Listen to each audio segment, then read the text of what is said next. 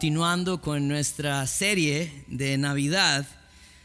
Y nuestra serie de Navidad es Jesús el Mesías.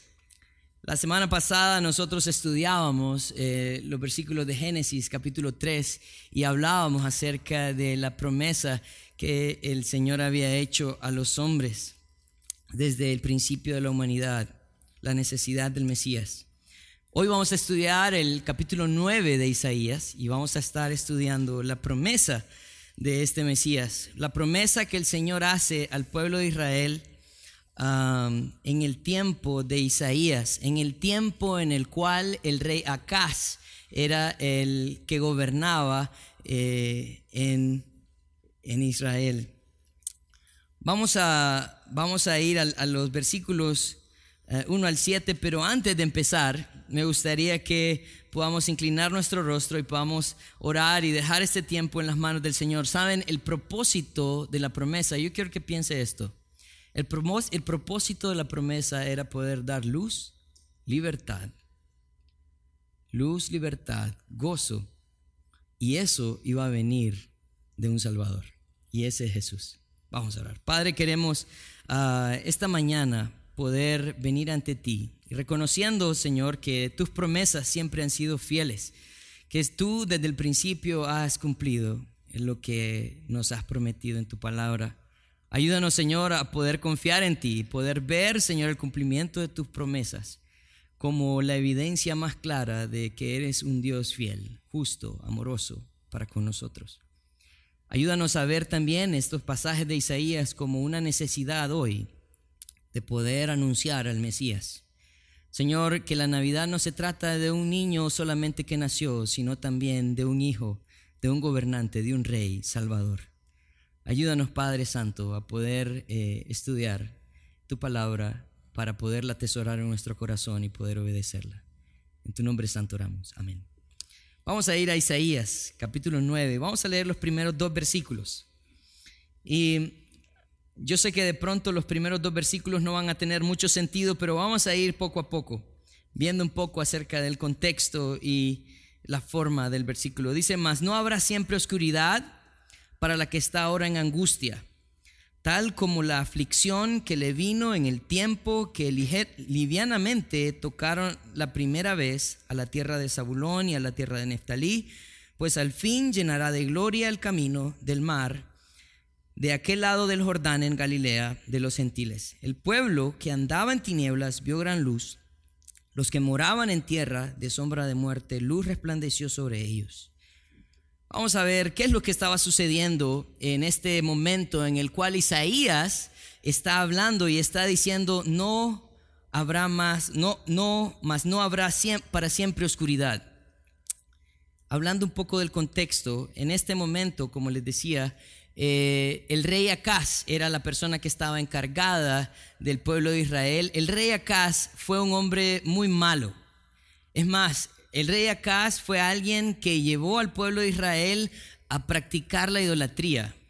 El rey Acaz, la Biblia lo describe como el rey que presentó uno de sus hijos, uno de sus hijos eh, en sacrificio y lo metió en fuego, ¿verdad? Como sacrificio a uno de sus dioses. Era un rey que estaba lejos, lejos, muy lejos de Dios. Esa era la situación o la condición en que se encontraba Israel, gobernada por un rey malo. En este tiempo en el cual el, rey Acaz estaba gobernando, había una división del, del, pueblo de Israel y se había dividido entre el reino del norte y el reino del sur. Ellos estaban sufriendo la opresión de Asiria. Y el reino del norte eh, quiso acercarse al rey Acaz para que unieran fuerzas contra los asirios y pudieran eh, contrarrestar eh, el ataque de ellos. Pero el rey Acaz no quiso ah, asociarse con el reino del norte y tampoco quiso asociarse con el rey asirio. Pero el Señor se aparece a Acaz en el capítulo 7, siempre de Isaías Ah, y habla a Acaz, y miren lo que dice, habló también Jehová a Acaz diciendo, pide para ti señal de Jehová tu Dios, demandándola ya sea de abajo en lo profundo o de arriba en lo alto. Entonces, lo que estaba tratando de hacer Dios con Acaz era presentándose a Acaz y diciéndole, Acaz, pide una señal, pide una señal. Yo quiero ser alguien que responda a tus demandas. Yo quiero ser ese Dios, quiero demostrártelo.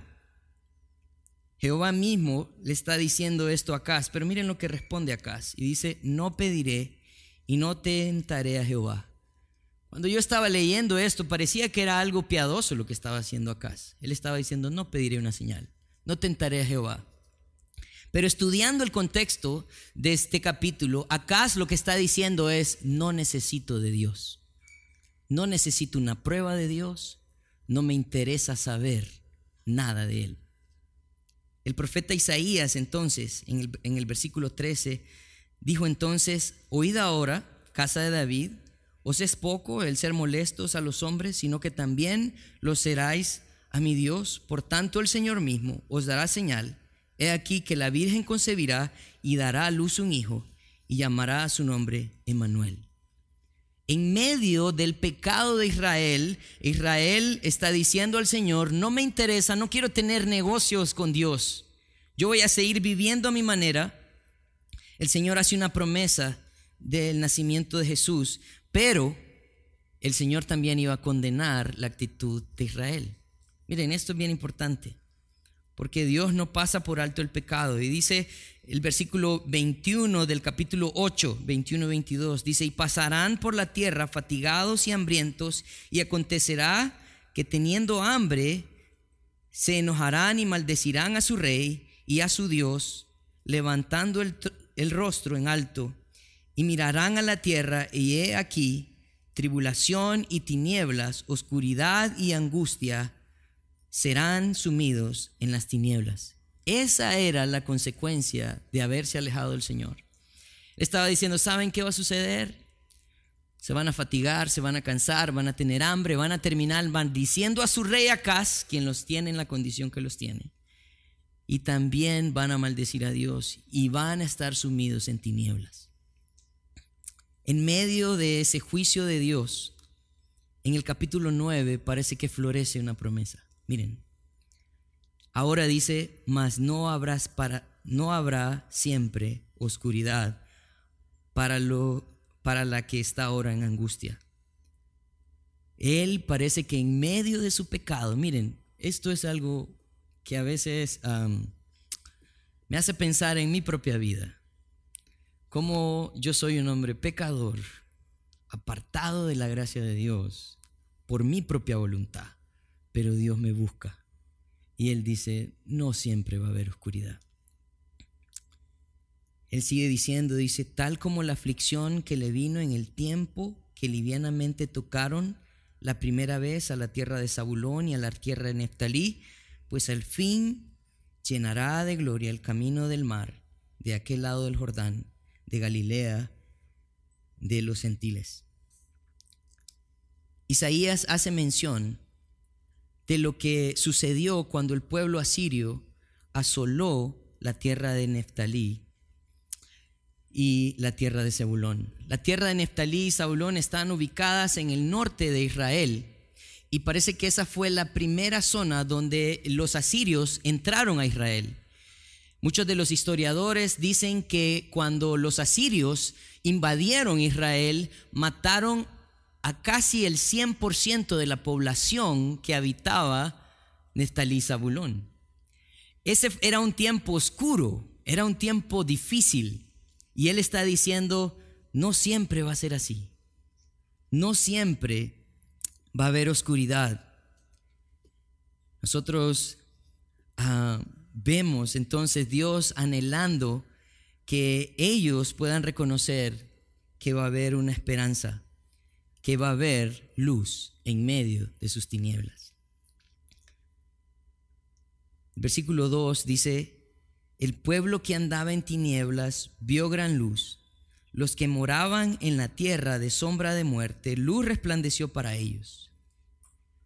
La promesa era que a este pueblo iba a venir luz. Miren, Este adjetivo de luz es utilizado eh, en, la, en, la, palabra de Dios para hacernos ver eh, la obra de Dios y la obra de Satanás. Si nosotros vemos algunos versículos como Mateo, perdón, como Juan 8:12, dice, yo soy la luz, Jesús estaba hablando de sí mismo y él está diciendo, yo soy la luz del mundo, el que me sigue no andará más en tinieblas, sino que tendrá la luz de la vida. Esta promesa de Isaías no era una promesa que iba a tener un cumplimiento inmediato, es más, el juicio iba a ser inmediato, pero el cumplimiento iba a tener eh, su, eh, su cumplimiento, perdón, iba a ser futuro.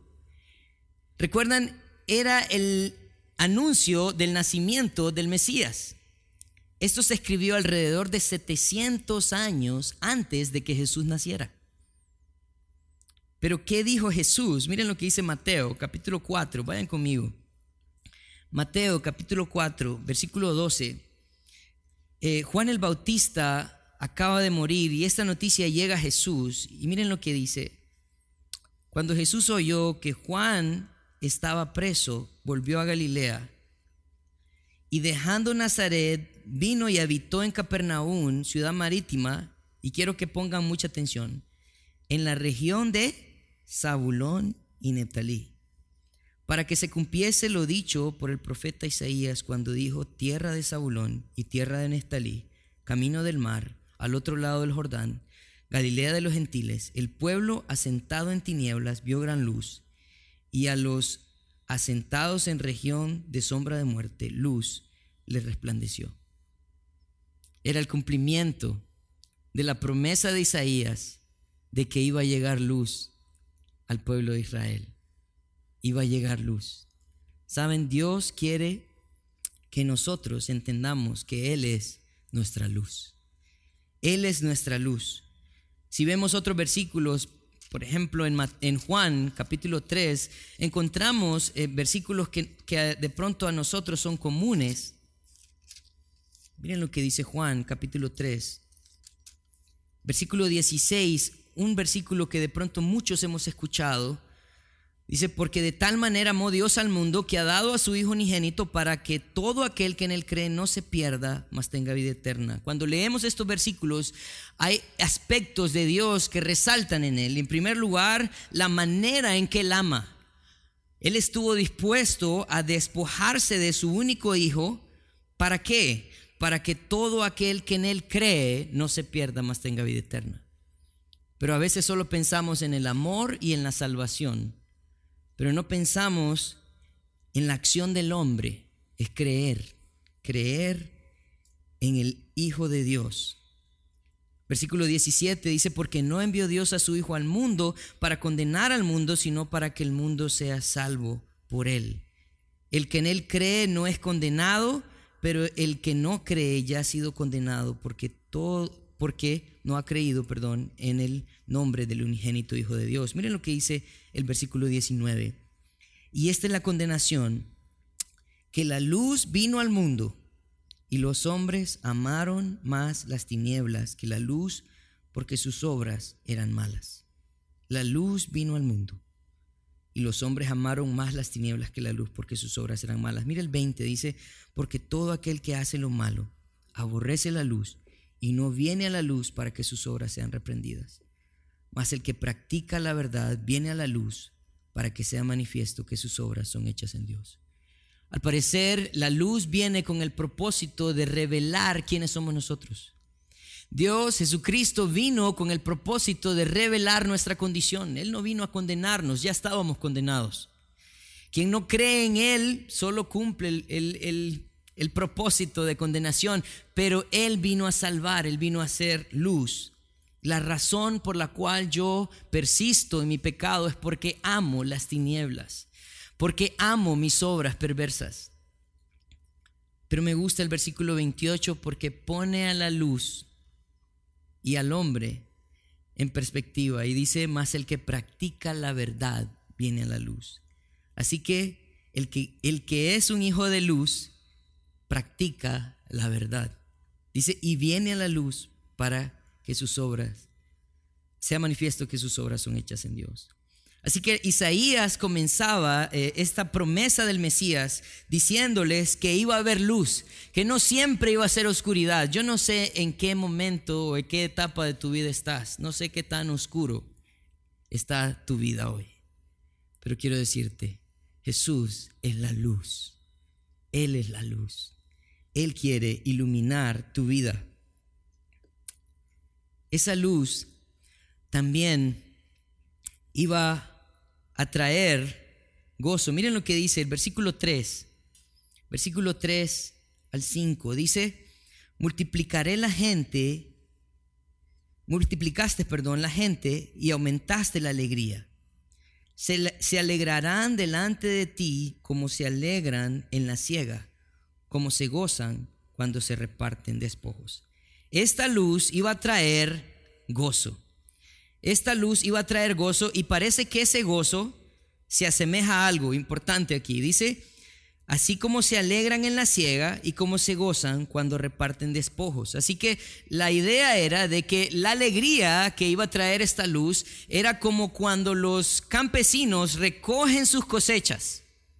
Recogen sus cosechas y se sientan a repartirse el fruto de sus cosechas. De pronto, no todos los que estamos aquí somos agricultores, pero voy a dar otro ejemplo que de pronto puede ser eh, más afín a nosotros. Es como cuando le llega su quincena, ¿verdad? Se alegra usted, otros se ponen tristes cuando le llega su quincena. Demos otro ejemplo, cuando llegan sus aguinaldos, ¿verdad? Se alegran cuando llegan sus aguinaldos, va a haber dinerito, ¿no?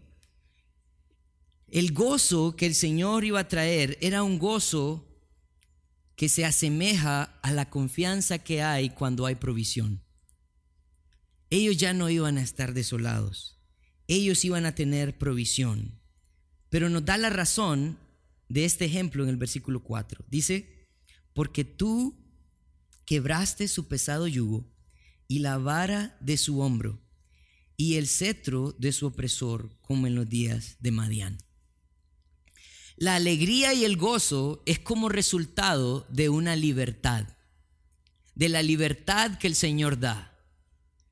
Miren, nosotros de pronto no, no sabemos lo que es ser esclavo, aunque sí lo somos, muchas de nosotros, porque hay mucha esclavitud de nuestro pecado. Pero la libertad que el Señor da es una libertad milagrosa, es algo que yo no puedo explicar. Y el profeta Isaías hace mención al día de Madián. El día de Madián eh, se encuentra en jueces, capítulo 7. Jueces capítulo 7, Isaías está tratando de hacer mención de este día maravilloso en el cual Dios libertó de la esclavitud de los madianitas al pueblo de Israel. Yo no, no, no voy a leer todos los, los versículos porque son tres capítulos, pero voy a tratar de narrarles lo mejor posible la historia de eh, Israel y el pueblo de Madián. En el tiempo de los jueces, el Señor estaba levantando personas que libertaran al pueblo de la opresión de los, de, los pueblos que los oprimían. Gedeón era, eh, era un hombre que el Señor visitó y el cual eligió para libertar al pueblo de Israel.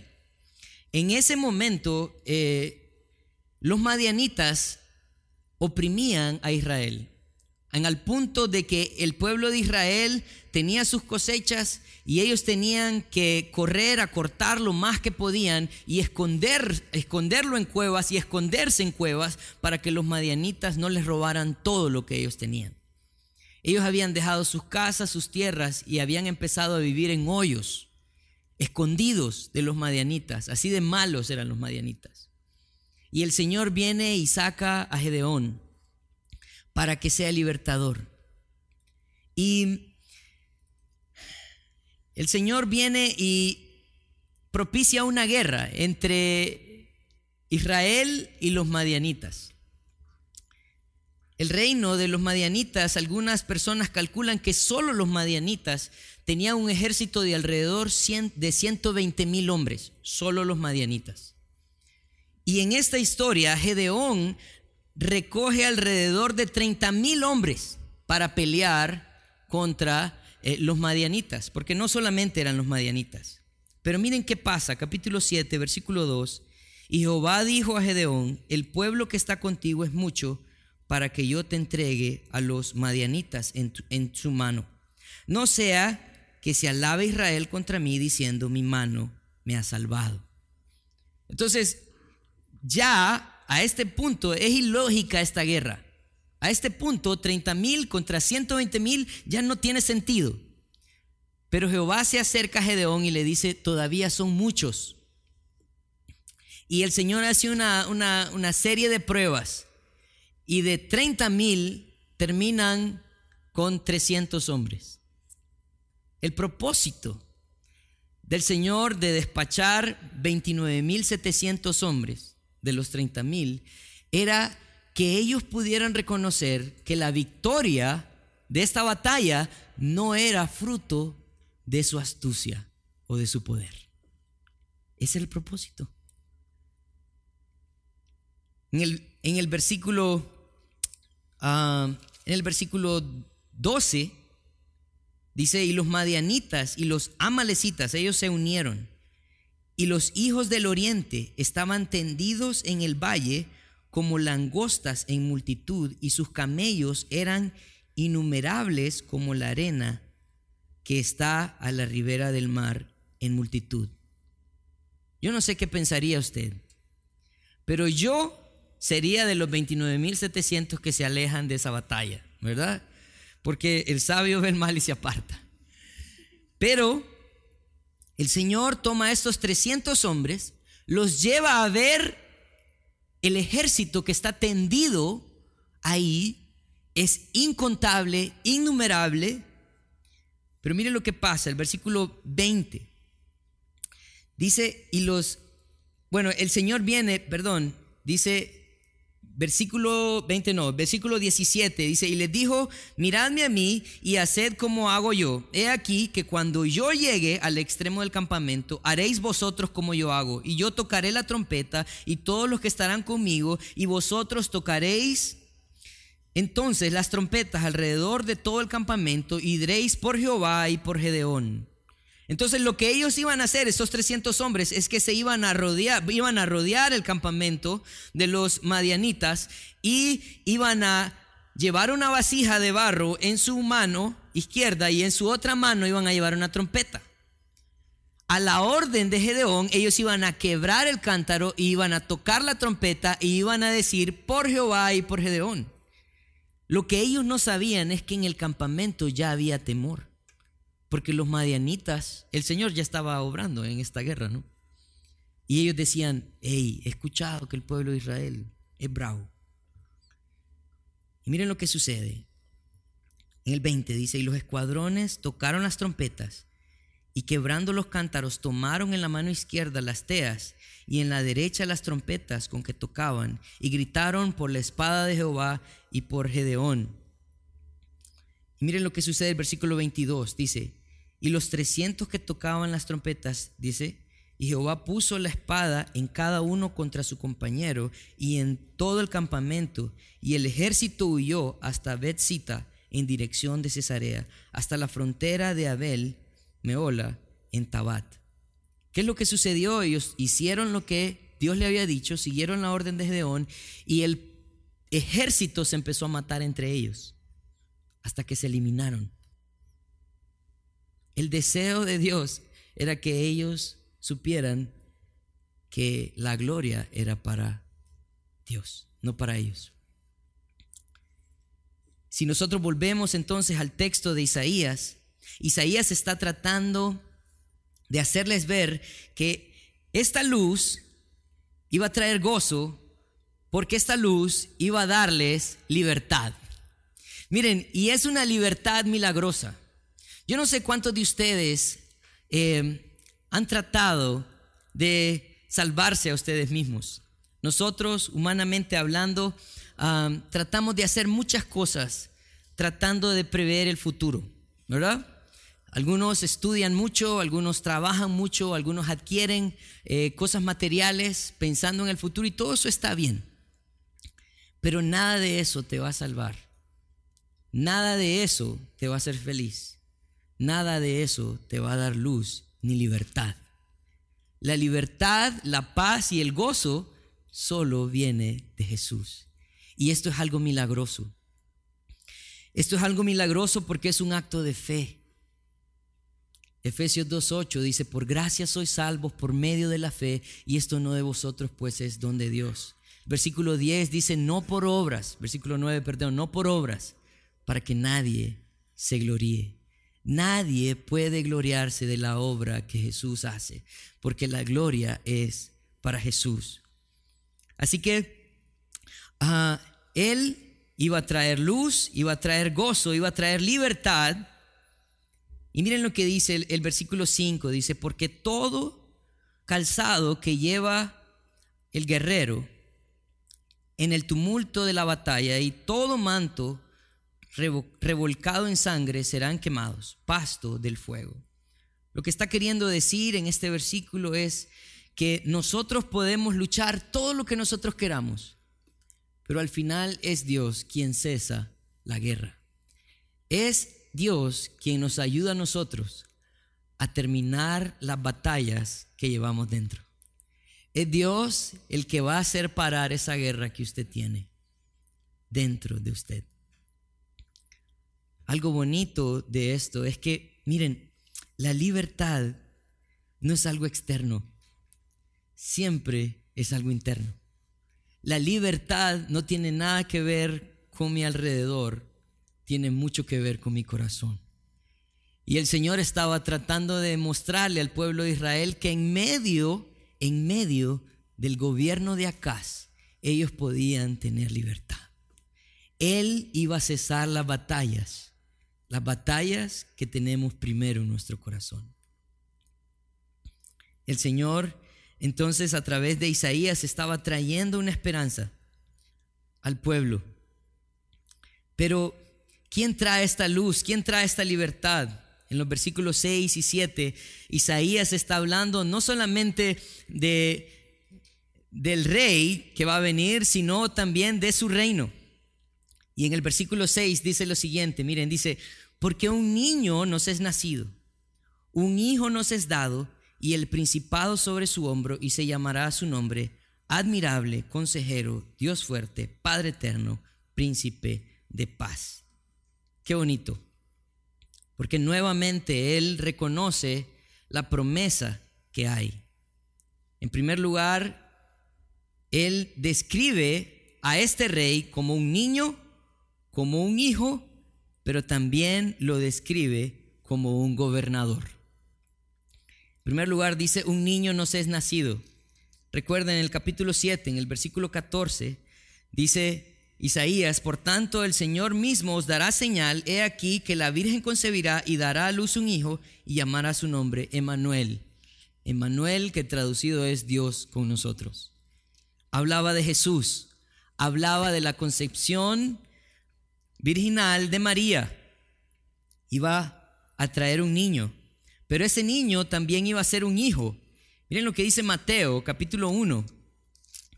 Porque describe a Jesús como un hijo. Dice el libro de la genealogía de Jesucristo, el hijo de David, hijo de Abraham.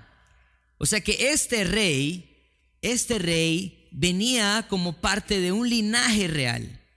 Era hijo de David, hijo de Abraham. Él no iba a usurpar el puesto de ningún rey. Él iba a recibir lo que él merecía. Él era el rey.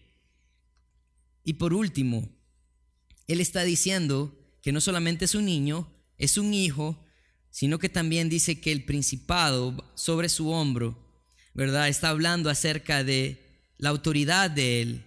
Él iba a ser el que iba a reinar. Él es el rey. Jesús vino ah, en un pesebre. Y saben, Hace un tiempo estuvimos estudiando eh, el libro de Apocalipsis y cuando estudiamos todo el libro de Apocalipsis, verdaderamente cambió mi imagen de Jesús. Porque nosotros, por lo general, pensamos en Jesús como el niño en el pesebre, ¿verdad? También pensamos en Jesús como el hombre en la cruz que sufrió, pero a veces no pensamos en Jesús como el rey que va a volver a reinar. Yo quiero que vayan conmigo a Apocalipsis, capítulo 19. Miren, Apocalipsis capítulo 19. En Apocalipsis capítulo 19 describe a Jesús. Y en el versículo 12, vamos a leer del 12 al 16, miren lo que dice. Sus ojos eran como llama de fuego y había en su cabeza muchas diademas. Y tenía un nombre escrito que ninguno conocía sino él mismo. Estaba vestido de una ropa teñida en sangre. Yo quiero preguntarte, ¿quién derramó su sangre en la cruz? Dice, y su nombre es el Verbo de Dios. Y los ejércitos celestiales vestidos de lino finísimo, blanco y limpio, le seguían en caballos blancos. De su boca sale una espada aguda para herir con ella las naciones y las regirá con vara de hierro. Y él pisa el lagar del vino del furor y de la ira del de Dios Todopoderoso. Y miren lo que dice el 16. Dice, y en su vestidura y en su muslo tiene escrito este nombre, Rey de Reyes y Señor de Señores. ¿Saben? Jesús si fue ese niño si fuese hijo de David, hijo de Abraham, pero también es el rey de reyes. Él es el rey de reyes. Entonces parece que Isaías describe a este rey. Lo describe en los, en, siguientes nombres que le da al rey. Y dice, llamará su nombre admirable consejero. Admirable consejero. ¿Es admirable? Consejero. Él es alguien muy sabio. Tengo algunos versículos que quiero compartir con ustedes. Miren lo que dice Romanos 11, 33 al 36. Lo voy a poner en la pantalla para que de pronto sea más fácil. Dice, porque Dios sujetó a todos en desobediencia para tener misericordia de todos. Oh profundidad de las riquezas de la sabiduría y de la ciencia de Dios cuán insondables son sus juicios inescrutables sus caminos. Pablo está diciendo, ¿quién tiene más sabiduría que Dios? Él ha hecho un plan para la humanidad y Él sigue su plan para la humanidad. Nadie es más sabio que Dios. Él es admirable consejero. También Él es un Dios fuerte. Miren lo que dice Hebreos, capítulo 1, versículo 2 y 3. Dice, en nuestros postreros días nos ha hablado por el Hijo, a quien constituyó heredero de todo y por quien asimismo hizo el universo. Él hizo todo. Él es todopoderoso. Él es todopoderoso. También ¿Tengo otro versículo? ¿No? Sí, Padre eterno. En este versículo hay algo bien importante, porque Él dice que Él es admirable consejero, Dios fuerte, Padre eterno. Cuando Él menciona a Jesús como el Padre eterno, menciona a Jesús como alguien que cuida de nosotros. Miren, todos los gobernantes gobiernan según su carácter. ¿Sí o no?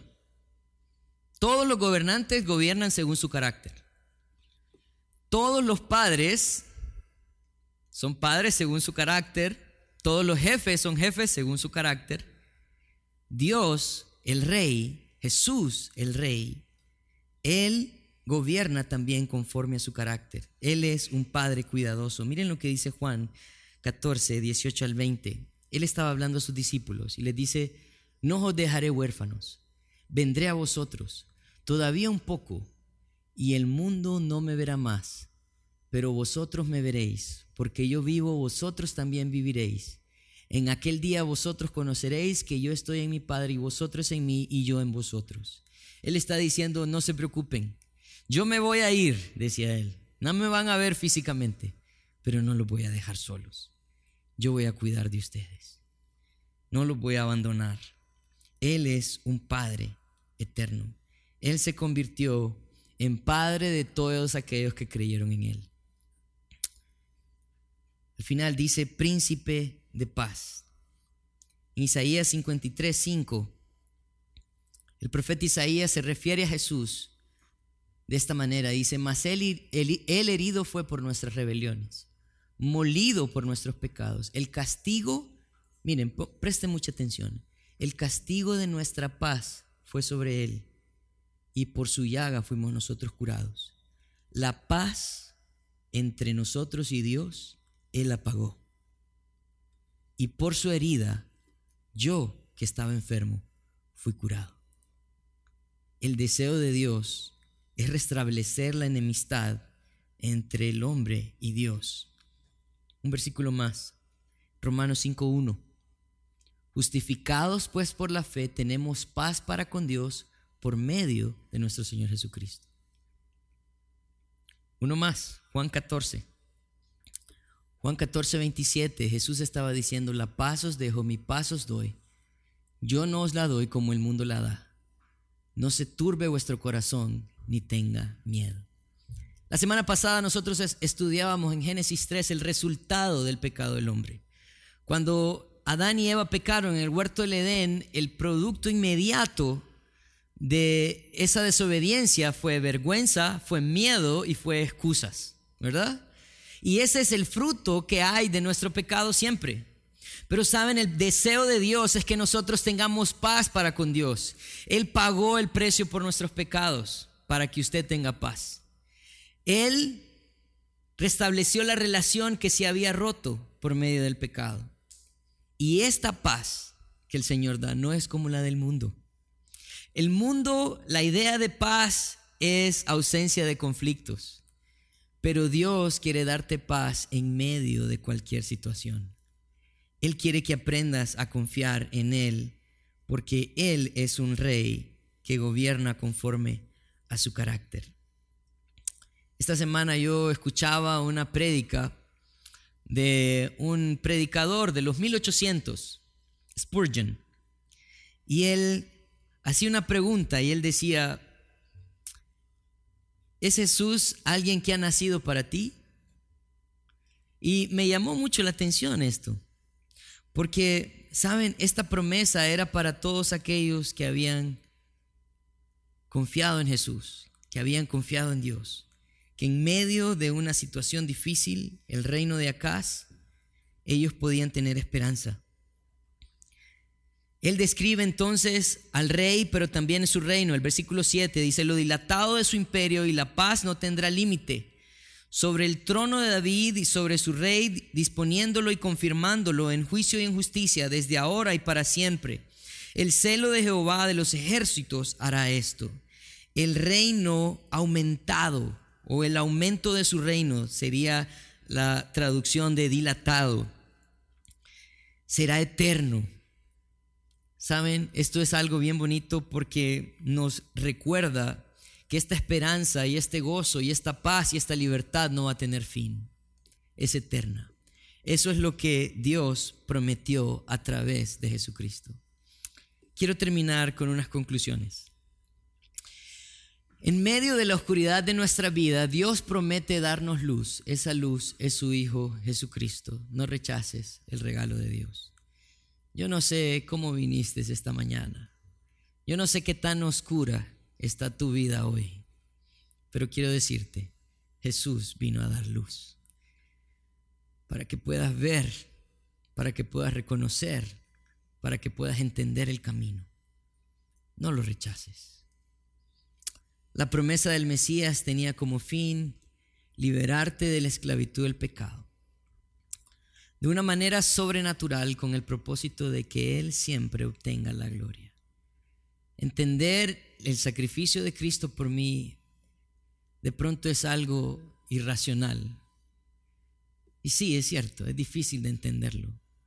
¿Cuántos de nosotros entregaríamos a un hijo por amor a alguien que no nos va a amar de la misma manera. Yo no lo haría. Ni por un amigo.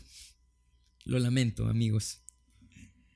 Ah, pero el amor de Dios es así. El deseo de Él es liberarte de esclavitud del pecado. Su amor es incalculable. Los líderes mundiales gobiernan conforme a su carácter. Dios envió a su Hijo para darnos al Rey, sabio, fuerte, cuidadoso, lleno de paz. En Él puedo confiar de que va a dirigir mi vida de la manera correcta. Yo no sé cómo estás llevando tu vida. De pronto a veces nosotros somos los, reyes de nuestra vida, los gobernantes de nuestra vida, pero quiero decirte algo. Cada vez que yo decido vivir conforme a mis caminos y a mis pensamientos, las cosas terminan mal. Rindamos nuestra vida al Rey perfecto. Él, Él tiene el poder de cambiar el rumbo de nuestras vidas, guiarnos por un camino de verdad, amor, paz. Por último, en este tiempo de Navidad, que este tiempo de Navidad sea propicio para recordar al mundo que Jesús es nuestra luz, que puede obtener libertad y que también es un rey que puede gobernar nuestras vidas. Miren, el nacimiento de Jesús era como el comienzo de la independencia del pecado para todos aquellos que confiaran en Él. Así como todos celebran, los países celebran en el día de su independencia, el nacimiento de Jesús era el comienzo de esa independencia de la esclavitud del pecado. Que este tiempo de Navidad no sea un tiempo solamente de regalos, de comidas, de tamales, de torrejas, sino que sea ese tiempo en el que recordamos que el deseo de Dios es darnos libertad. El deseo de Dios es que nosotros podamos reconocer a Jesús como el Rey de nuestra vida. Que nosotros podamos ofrecer a otros lo que necesitan. Necesitan a un gobernante perfecto, al Hijo de Dios.